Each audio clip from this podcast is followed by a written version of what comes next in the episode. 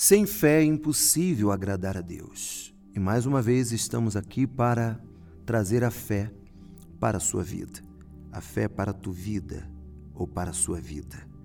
E quando nós falamos da fé, falamos da certeza, da convicção que vem quando nós estamos cheios dos pensamentos de Deus. Você já ouviu falar sobre a parábola do fariseu e do publicano? Quando o Senhor Jesus propôs essa, palavra, essa parábola, ele falou a respeito de duas situações. Dois homens que subiram ao templo com o propósito de orar. Um fariseu e o outro publicano. O fariseu, posto em pé, orava de si para si mesmo, desta forma: Ó oh Deus, graças te dou porque não sou como os demais homens, roubadores, injustos e adúlteros, nem ainda como este publicano que aqui está. Jejuo duas vezes por semana e dou o dízimo de tudo quanto ganho. O publicano, por sua vez, estando em pé, longe, não ousava nem levantar os olhos ao céu, mas batia no peito, dizendo: Ó oh Deus, se propício a mim, pecador.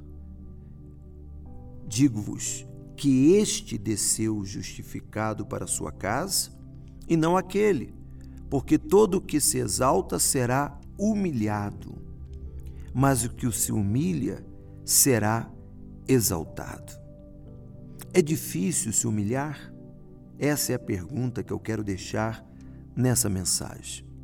Não deveria ser difícil para nós mesmos nos humilharmos, pois do que podemos nos orgulhar nessa matéria que estamos? Alguém nos diga que devemos fazer isso ou fazer aquilo. Se formos honestos e sensíveis, seremos insignificantes em nossa própria avaliação, especialmente diante do Senhor. Quando estamos em oração, nos sentiremos como nada. Ali, em oração, não podemos falar a respeito dos nossos méritos, pois não temos nenhum. Nosso apelo único e exclusivo deve volver-se a misericórdia. Ó Deus, se propício a mim, como disse o publicano, que sou pecador. Essa é uma promessa estimulante procedente do trono de Deus.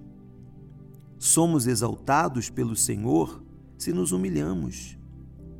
Para nós, o caminho da exaltação é a humilhação. Quando ficamos hum, despidos do nosso eu, somos vestidos com a humildade. E essa é a melhor das vestimentas. Você está vestida com as vestes da humildade. O Senhor nos exaltará em paz e felicidade de espírito. Ele nos exaltará ao conhecimento da Sua vontade e à comunhão consigo mesmo.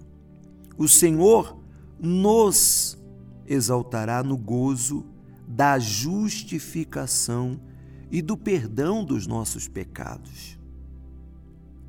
Amiga e amigo, para, pare para pensar. Por mais conquistas, por mais sucesso, por mais coisas que você tenha conquistado, experimentado, provado que realmente você tem talento, que você é bom no que faz, diante do Senhor, não somos nada.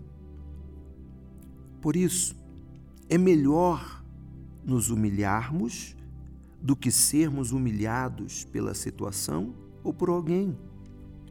Veja que o fariseu batia no peito e dizia: Não, eu não, eu não adultero, eu não faço isso, eu não faço aquilo. E veja o que passou. Veja o que passou. Aquele que reconheceu que era um pecador, o publicano, desceu justificado. Desceu justificado. E aquele que se exaltou, desceu humilhado. Deus coloca suas honras sobre aqueles que são capazes de vesti-las, para a glória do seu doador. Ele dá utilidade, aceitação e influência para aqueles que não vão se orgulhar por tais coisas. E ao contrário disso, sentir-se-ão humildes pelo senso da sua grande responsabilidade. Nem Deus, nem os homens se importam em exaltar a pessoa que exalta a si mesma.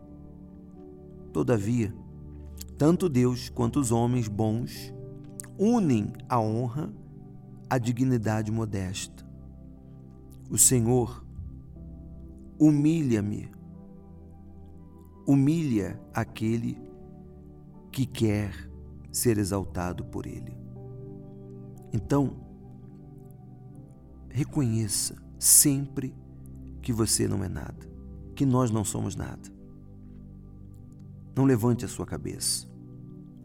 Não toque na glória de Deus, porque todos aqueles que tentaram tocar na glória de Deus, ou tomar a glória de Deus para si, ou pensaram que era alguma coisa, terminaram em ruína total.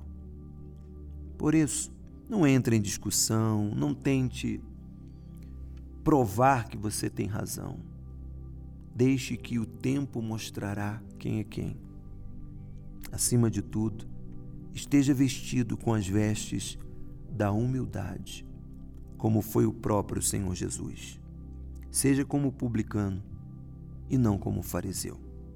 Pense nisso Abraça essa fé para a sua vida e que Deus te abençoe. Até o nosso próximo encontro em uma fé para a tua vida.